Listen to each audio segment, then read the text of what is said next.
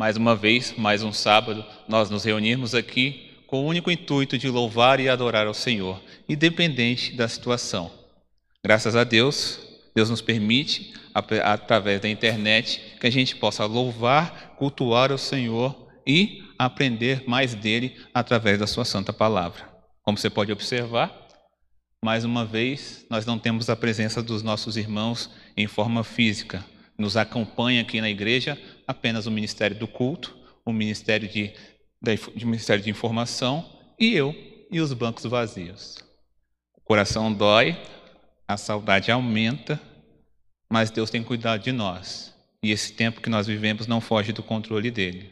Nós gostaríamos muito que esses bancos estivessem preenchidos pela igreja do Senhor, que são vocês que estão em casa. Então a gente louva o Senhor, porque a Igreja Batista Boas Novas, apesar das circunstâncias, continua louvando e adorando ao Senhor.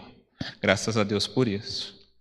Como vocês já sabem, há alguns finais de semana, desde que quando foi decretado quarentena, nós estamos trabalhando com o material devocional do John Piper, que foi disponibilizado pelo canal do YouTube do Ministério Fiel e tem servido de guia para a gente. E tem o seguinte tema: alegria inabalável. E eu venho fazendo algumas adaptações e aplicando a nossa realidade. Então, hoje, mais um final de semana, mais um sábado, a gente vai falar sobre alegria de uma perspectiva diferente. Amém? Eu peço que você abra sua Bíblia em Gálatas, capítulo 19, capítulo 2, versículo 19 e versículo 20. Esse é o texto que vai nos guiar na reflexão de hoje. Gálatas, capítulo 2, versículo 19, versículo 20. Jonathan vai colocar à sua disposição aí na tela que você está utilizando, mas você também pode pegar a sua Bíblia física e abrir para acompanhar junto com a gente. Espero que você esteja reunido aí com toda a sua família, jovens, adolescentes, adultos, idosos, Afinal de contas, é um culto dirigido por jovens, mas é um culto de toda a Igreja Batista Boas Novas. Gálatas, capítulo 2, versículo 19 e versículo 20. Vamos ler junto? Leia aí na sua casa em voz alta. Amém? O texto diz assim: Portanto, não sou mais eu quem vive, mas é Cristo quem vive em mim. E essa vida que vivo agora no corpo, vivo pela fé no Filho de Deus, que me amou e se entregou por mim. Vamos ler mais uma vez? Versículo 19. Pois pela lei eu morri para a lei, a fim de viver para Deus. Já estou crucificado com Cristo. Portanto, não sou mais eu quem vive, mas é Cristo que vive em mim. E essa vida que vivo agora no corpo, vivo pela fé no Filho de Deus, que amou, que me amou e se entregou por mim. Feche seus olhos aí onde você está, abaixe a sua cabeça e permita que eu ore por você. Senhor Deus, meu Pai, graças te damos, porque o Senhor é bom e o Senhor tem cuidado de nós. A tua graça, a tua misericórdia nos alcançou e o Senhor nos permitiu que nos reuníssemos aqui hoje, nessa data, para louvar e adorar o teu santo nome. E graças ao Senhor, por intermédio do teu Espírito Santo, nós vamos poder agora compreender a tua palavra. E melhor que isso, a tua palavra vai nos confrontar a tua palavra vai esquadrinhar os nossos corações e vai nos desafiar a se arrepender dos nossos pecados e tomar um novo rumo nas nossas vidas. Senhor Deus, muito obrigado mais uma vez pela tua misericórdia, que nos permitiu estar de pé hoje. E só por hoje nós já somos, Senhor, agradecidos pela tua graça pela tua misericórdia. Graças te damos. Amém? Vamos iniciar, pessoal conversando sobre este texto. Andrei, você vai falar de alegria e aonde a gente vai encontrar alegria nesse texto. Vou contar mais uma historinha para vocês. Eu gosto de ensinar sermões contando historinhas, sermãos e contando histórias. A minha infância e a minha adolescência foi dividida entre os anos 90 e os anos 2000. Eu sou filho de uma família pentecostal e hoje eu sou um batista tradicional, graças a Deus. E nos anos 90, a gente tinha uma percepção de evangelho, de céu, inferno muito particular para a época. Nos dias de hoje nós vivemos um tempo de hipergraça, aonde tudo é permitido, aonde a gente pode fazer qualquer coisa, o Senhor aceita qualquer coisa, não existe inferno, não existe o inferno não é, pra, é só para Satanás, não vão ter pessoas no inferno. Deus perdoa tudo, perdoa todos, e de alguma maneira, no final da história, o Senhor vai salvar todos. Essa é a perspectiva da hipergraça dos dias que nós vivemos hoje. Mas nos anos 90 era o contrário disso. Nos anos 90 a gente vivia um momento que eu posso classificar como a teologia do cagaço. Desculpe a palavra, mas é essa mesmo. As pessoas se convertiam ao Senhor por medo do inferno. Tudo era de Satanás. Os desenhos eram de Satanás, os filmes eram de Satanás. Satanás produzia tudo e o Senhor fazia muito pouco.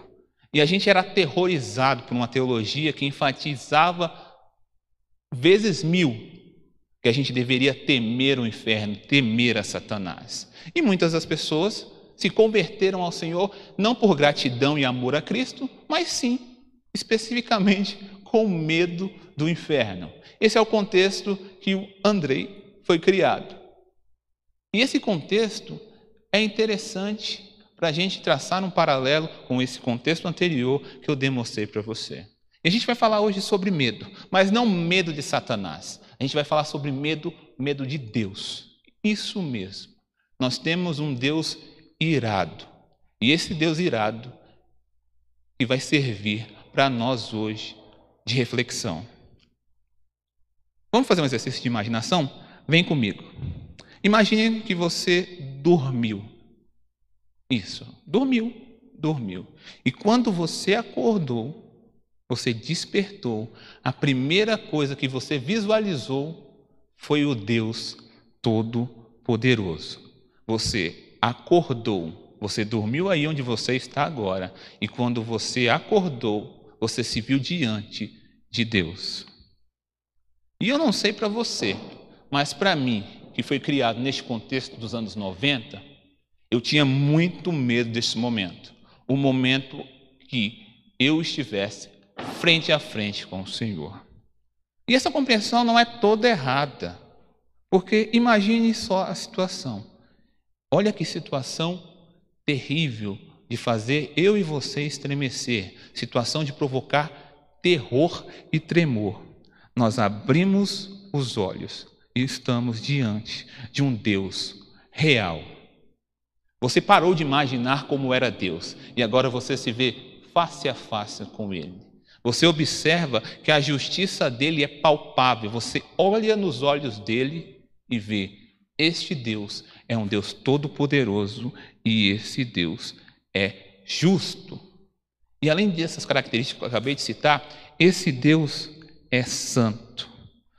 E a partir deste momento que você enxerga a santidade do Senhor, a santidade dele é palpável, você observa a santidade dele, e a santidade do Senhor reflete em você agora todos os seus pecados. Você olha para o Senhor, olha para si mesmo e enxerga a pessoa terrível que você é. E quando você visualiza a sua situação em comparação com esse Deus todo-poderoso, justo e santo, você se estremece. E pior, agora você compreende a culpa, porque agora você conseguiu compreender o que é santidade. Agora você tem um contraste. Você consegue olhar para o Deus Santo e olhar para a sua vida e você chega à conclusão: definitivamente, eu sou um lixo. Definitivamente, eu estou completamente atolado no pecado. E você sente culpa por isso. Você agora é uma pessoa culpada porque você conheceu a justiça de Deus. E neste momento, você conhece um Deus irado. Você visualiza nos olhos dele a ira do Senhor. A ira que nos dias de hoje é pouco valorizada a gente tem a compreensão do que é nos apresentado em outros contextos, em outras igrejas, que o Senhor é um Deus de amor, é um Deus de um universo, de unicórnios, fadas e tudo que é colorido. Mas a palavra do Senhor é evidente, que Ele também é um Deus bom, é um Deus amoroso, mas Ele também é um Deus justo e é um Deus irado. E quando você visualiza isso, você se sente aterrorizado. Então, no nosso exercício de imaginação, você abriu seus olhos e conheceu agora esse Deus todo-poderoso, santo, justo e extremamente irado contra você, contra os seus pecados e contra tudo aquilo que você é. E você treme. O impacto dessa cena, ele é devastador. E quando nós, pecadores, descobrimos, visualizamos essa cena, a gente finalmente compreende a necessidade. Eu preciso de alguém que me defenda desse Deus irado. Eu preciso de alguém que faça uma mediação entre eu, pobre, pecador, sujo, digno da ira do Senhor, e um Deus todo-poderoso, santo. Eu preciso que alguém venha e medie essa relação. Aí você compreende, você se humilha e você observa que você não é autossuficiente, que você não tem capacidade. Nós sabemos que sem esse mediador, sem alguém que nos defenda desse Deus irado, não existe esperança. Nós estamos perdidos. Essa situação exige que o mediador seja redentor. Esse mediador não pode ser qualquer tipo de advogado, qualquer tipo de defensor, porque a ira do Senhor é infinita contra a humanidade. Então, exige uma força infinitamente poderosa para nos proteger da ira do Senhor. E veja bem, eu não estou colocando, os, colocando a figura de Satanás presente nessa história. Estou falando de um Deus irado contra o pecado, que olha para mim, enxerga meus pecados e deseja me destruir, me fulminar. Esse é o cenário. Cenário aquele que eu olho para os lados e falo: quem vai poder me defender? E aí você compreende: existe a necessidade de alguém infinitamente poderoso que seja capaz também de me proteger. E nessa situação, esse mediador ele tem que ser redentor. Ele tem que substituir a minha pessoa e ele tem que me salvar desse Deus irado. Pergunta que eu te faço: quem é que tem capacidade de aplacar a ira de um Deus todo-poderoso?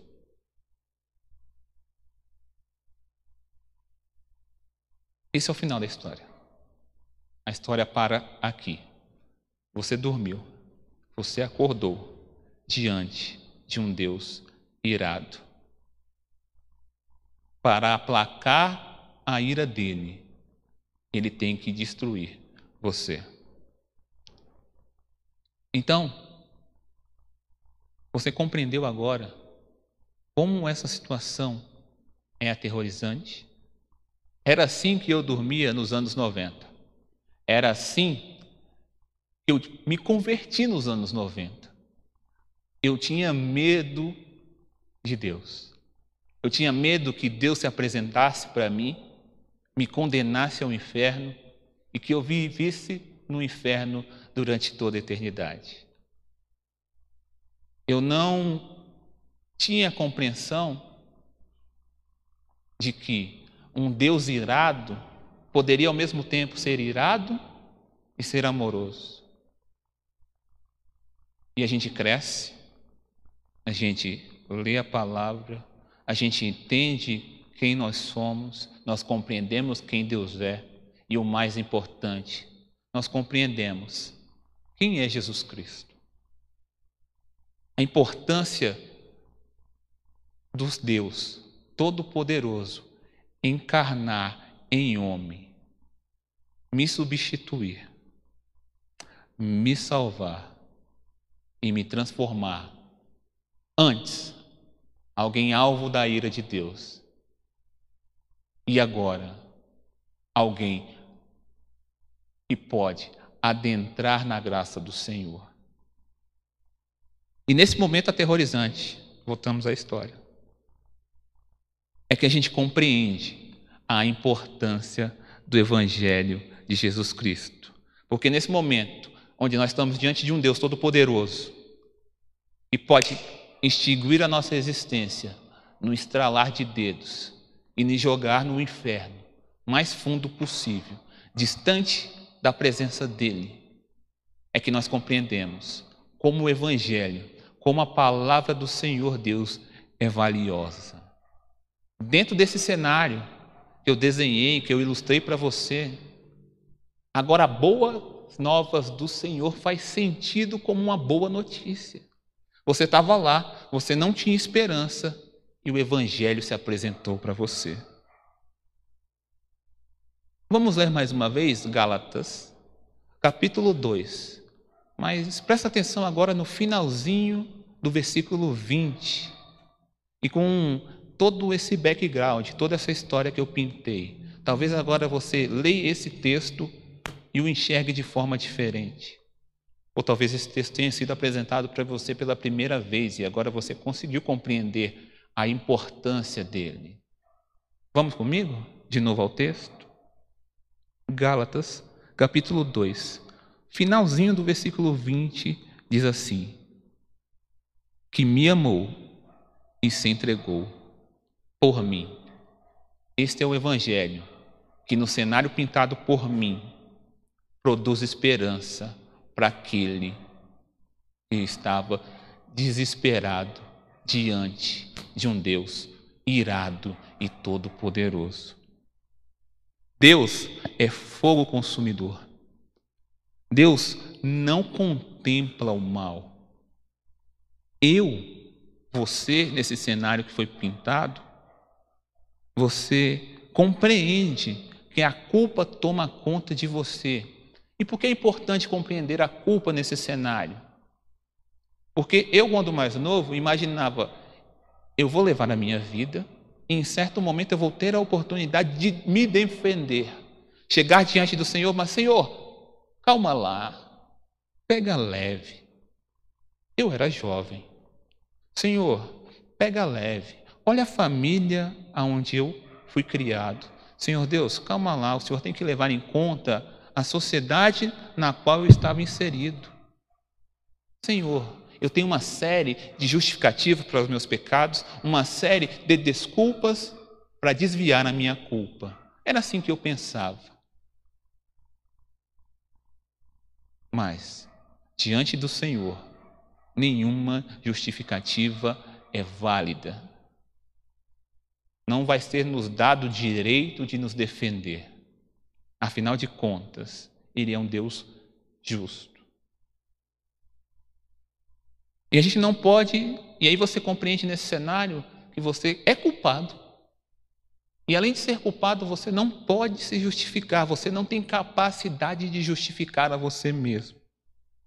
Você, pior ainda, você não tem capacidade de salvar a sua própria vida.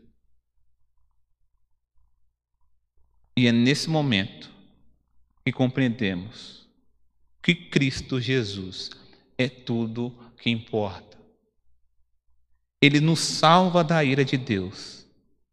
Ele nos tira de um ambiente sem esperança, aonde a perspectiva é: Deus é justo, eu sou culpado, mereço condenação, serei lançado no inferno e separado de Deus por toda a eternidade. A gente compreende isso e a gente tem certeza disso. Mas Jesus Cristo nos tira, nos tira desse cenário. Ele pega a gente dessa certeza de condenação e nos lança milagrosamente em um oceano de graça e misericórdia. E aí, e a gente para de observar o Senhor como um Deus irado e começa a observar o Senhor também como um Deus amoroso. Porque a gente compreende que nós não merecíamos ser transportados. Você foi apresentado os seus pecados, você observou todos eles, você concordou que não era justo, que era merecedor de condenação. Então o Senhor, o próprio juiz, provém o escape. Ele pega o filho dele, santo, imaculado, assim como ele, parte dele, envia a terra para me substituir, para substituir você e para redimir a figura perfeita de Deus. Quando Deus, irado, todo-poderoso, olha para mim e olha para você, ele não enxerga mais o Andrei, ele não enxerga mais você, ele enxerga o próprio filho, aquele que substituiu. E o Senhor esmaga o próprio filho. Ele esmaga Jesus Cristo, Filho de Deus, em meu favor, em seu favor. E preste atenção, não para minha própria honra, não para sua própria honra, mas que há para que a ira dele seja aplacada e que eu e você enxerguemos um Deus justo, santo, todo-poderoso, amoroso e misericordioso. E quando a gente consegue compreender tudo isso, não nos resta outra opção senão nos rendermos diante do, dos pés do Senhor e nos tornarmos gratos a Ele na, pela eternidade e ansiando pelo momento de poder olhar ele, ele nos olhos e não mais enxergar um Deus irado, mas enxergar um Deus amoroso e agradecer a Ele pelo milagre da salvação, agradecer a Ele pelas boas novas do Senhor, agradecer a Ele por Jesus Cristo, Filho de Deus. Vamos ler mais uma vez o texto? Agora, com toda essa história fresca nas nossas mentes. Gálatas, versículo, capítulo 2, versículo 19 e versículo 20.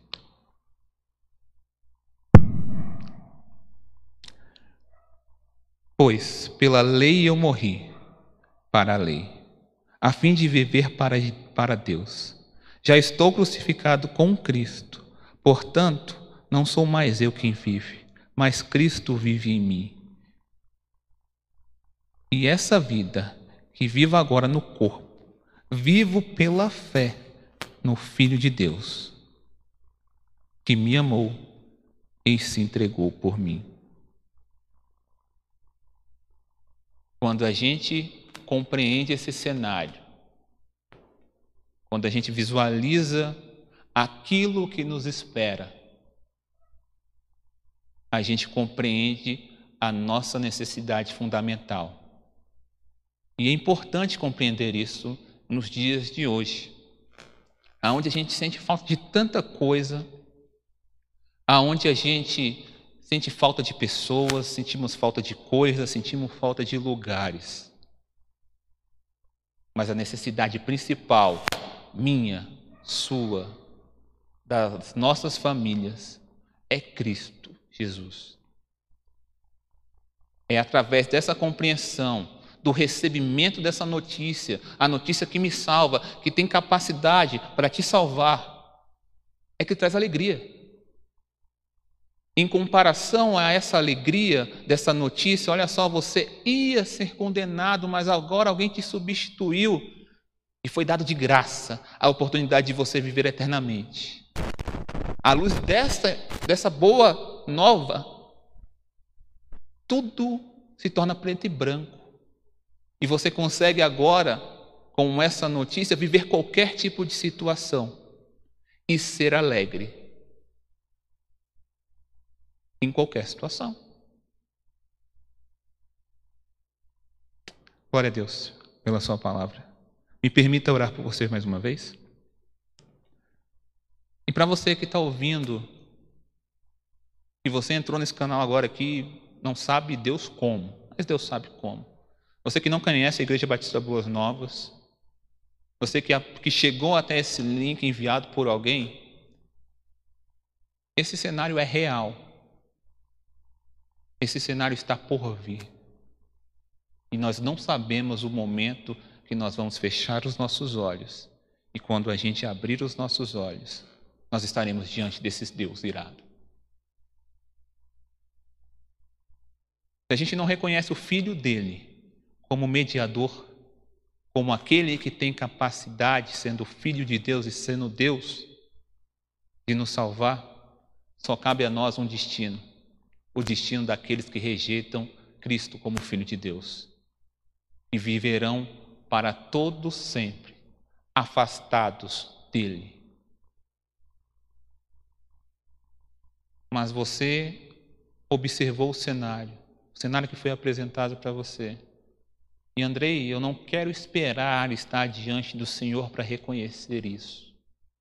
Você pode fazer isso agora, aí onde você está. Você pode compreender que Deus é irado, mas você também pode compreender que Deus tem poder para te salvar e te tirar de uma condenação eterna e te lançar em um oceano de graça e misericórdia proposto por Jesus Cristo. Você pode fazer isso a qualquer momento, aí onde você está. Não existe necessidade de ninguém faça nada por você. O único que tem poder de te representar é Cristo Jesus. E Ele está à tua disposição enquanto você está de olhos abertos. Então, se você está em casa, deseja tomar a decisão de reconhecer o Filho de Deus, Jesus Cristo, como o único capaz de salvar você dos seus próprios pecados, Faça isso aí agora na sua casa. Ore comigo. E no final, digite aí no chat que está à sua disposição, que a gente vai entrar em contato com você. O mesmo vale para você que está afastado. E você já foi membro dessa igreja ou de qualquer outra igreja. E a boas novas do Senhor, essa notícia que eu trouxe para você, se renovou na sua mente e no seu coração. Você lembrou dessa história e você quer valorizar, você quer ser grato, também é te dada a oportunidade agora. Você pode fazer isso agora. E, se você fizer, tomar essa decisão, nos comunique, porque você também vai nos alegrar. Amém? Então, abaixe sua cabeça. Vamos orar juntos? Senhor Deus, meu Pai, graças te damos, porque o Senhor é bom. A tua misericórdia, Senhor Deus, é nos apresentada pelo teu Filho, Cristo Jesus. Senhor Deus, muito obrigado pelo seu sacrifício na cruz.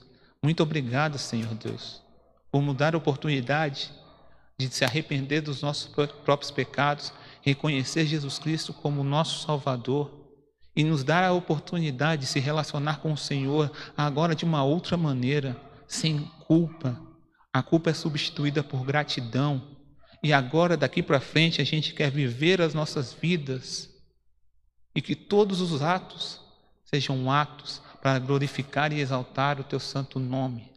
Os nossos pecados foram todos depositados na cruz. O Senhor tem poder, Pai, para perdoar todos eles. Não existe pecado, pecado algum, Senhor Deus, que o Senhor não tem poder para perdoar. Então, Senhor Deus, que a gente venha guardar a tua palavra em nossos corações nos permita, Senhor Deus, refletir sobre ela e que a gente venha decidir sempre pelo teu Filho Jesus Cristo.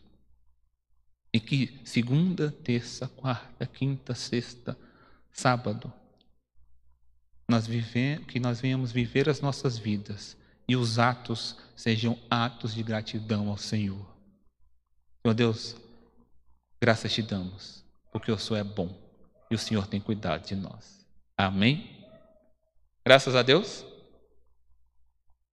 Que Deus abençoe você, abençoe a sua família. A gente agradece ao Senhor por toda a equipe que se dispôs a estar aqui para estar fazendo este culto chegar até a sua casa. A gente tem aqui uma série de jovens trabalhando para que, na medida do possível, naquilo que a gente pode fazer de melhor, o culto chegue em uma qualidade boa para você. A gente louva o Senhor, porque Deus tem capacitado a gente com dons, tem capacitado a gente com material para que o culto chegue aí à tua casa. Se você chegou aí no meio do sermão, se você se perdeu, fique tranquilo. Quando terminar aqui, você vai ter a oportunidade de voltar tudo e assistir novamente no YouTube, inclusive o louvor. Se você chegou atrasado, antes do sermão teve um louvor. Espero que você chegue no horário do próximo culto. E se durante a semana você quiser novamente visualizar, visualizar não, ouvir o sermão, André, eu quero fazer um estudo, eu quero ouvir novamente, eu quero mostrar para alguém, quero apresentar para alguém. Entra lá no Spotify, digita lá na barra de pesquisa Igreja Batista Boas Novas. O sermão vai estar lá a partir de segunda-feira à sua disposição. E não só o de hoje. Todos os sermões pregados aqui na Igreja Batista Boas Novas estão subindo para essas duas plataformas, YouTube e Spotify. E você pode acessar a qualquer momento. Amém? Nós vamos fazer mais uma oração. Uma oração agora pelas, pelos membros da nossa igreja, Igreja Batista Boas Novas. Mais uma oração pelos profissionais que estão trabalhando na linha de frente em combate ao coronavírus. Se você observou aqui, culto passado a gente teve oportunidade de estarmos juntos aqui cultuando. Mas a diretoria estatutária da nossa igreja, em colegiado, decidiu que os cultos, apesar do decreto nos dar a liberdade de cultuar aqui de forma física, a Igreja Batista Boas Novas, em amor, em proteção à vida e à saúde dos nossos irmãos, optou que a gente continuasse o culto online. Então a gente dá graças a Deus pela liderança da nossa igreja e sabiamente vem cuidado, vem cuidando e vem zelando das nossas vidas. Então vamos fazer uma oração por essa série de profissionais. Graças a Deus, os irmãos da nossa igreja que estavam com Covid, que tiveram, tiveram o diagnóstico positivo pela Covid, já retornaram às suas casas, está tudo legal, e quem está com Covid está melhorando. Então vamos continuar orando, porque Deus tem o controle do momento que nós vivemos. Amém? Então, mais uma vez, vamos orar? Senhor Deus, meu Pai, graças te damos. Senhor Deus, eu oro a Ti, Pai, pedindo, Senhor Deus, que o Senhor ilumine a mente dos governantes da nossa nação. Senhor Deus, que o Teu Espírito Santo os capacite, Pai, os convença dos caminhos maus e que eles venham, Pai, tomar as decisões mais sábias em bem da população geral. Clamo, Senhor Deus, também, Pai, para os profissionais de saúde, para os profissionais de serviços essenciais que estão enfrentando a pandemia de frente. Que o Senhor, Pai, cuide da saúde deles. Que o Senhor, Pai, os livre do mal e que eles possam continuar cuidando dos outros. Senhor Deus, eu oro pelos membros da nossa Igreja Batista Boas Novas que foram acometidos pelo coronavírus. Senhor Deus, que o Senhor venha, Pai, trazer cura, que o Senhor venha trazer, Pai, compreensão desse momento complicado e que, se for a tua vontade, Senhor Deus, que todos eles voltem ao convívio das suas famílias. Essa é a vontade dos nossos corações, mas acima de tudo, que seja feita a tua vontade. Nós oramos pela liderança da Igreja Batista Boas Novas. Senhor Deus, que o Senhor venha continuar iluminando, abençoando a mente da liderança dessa igreja, Pai. Que essa igreja continue no caminho, no, com um propósito único, Senhor Deus, de levar a palavra do Senhor de forma clara e direta ao teu povo. Senhor Deus, muito obrigado, Senhor Deus, pelos dias que nós vivemos. Afinal de contas, Senhor Deus, tudo coopera para o bem, Pai, da tua igreja, do teu povo. É o que eu te peço, em nome do Senhor Jesus Cristo. Amém. Graça e paz, mais um sábado que o Senhor nos permite nos reunir aqui. Espero que você tenha um final de semana debaixo da proteção e da graça do Senhor. Domingo, às 19 horas, culto da Igreja Batista Boas Novas, o nosso culto comunitário. Então, já se prepara, clica no sininho aí no YouTube para que a notificação chegue para você com antecedência e você não perca nada do próximo culto. Beleza? Domingo de manhã, geralmente, é horário da EBD. E agora a EBD ficou flexível a nós. Então, se você faz parte de alguma classe da EBD, o seu líder está disponibilizando, seu líder, seu professor, está disponibilizando o material online, você pode, por exemplo, entrar aqui no próprio canal do YouTube, clicar lá em playlist, você vai ver uma série de estudos e você vai poder fazer seu EBD. E graças a Deus, pelo menos eu dou graças a Deus, a partir de amanhã o Ministério da Roda Gigante volta, a gente vai ter EBD para as crianças. Graças a Deus, as nossas crianças também vão poder aprender e cultuar a Deus em comunidade. Amém? Graças a Deus, que Deus abençoe, fique em paz.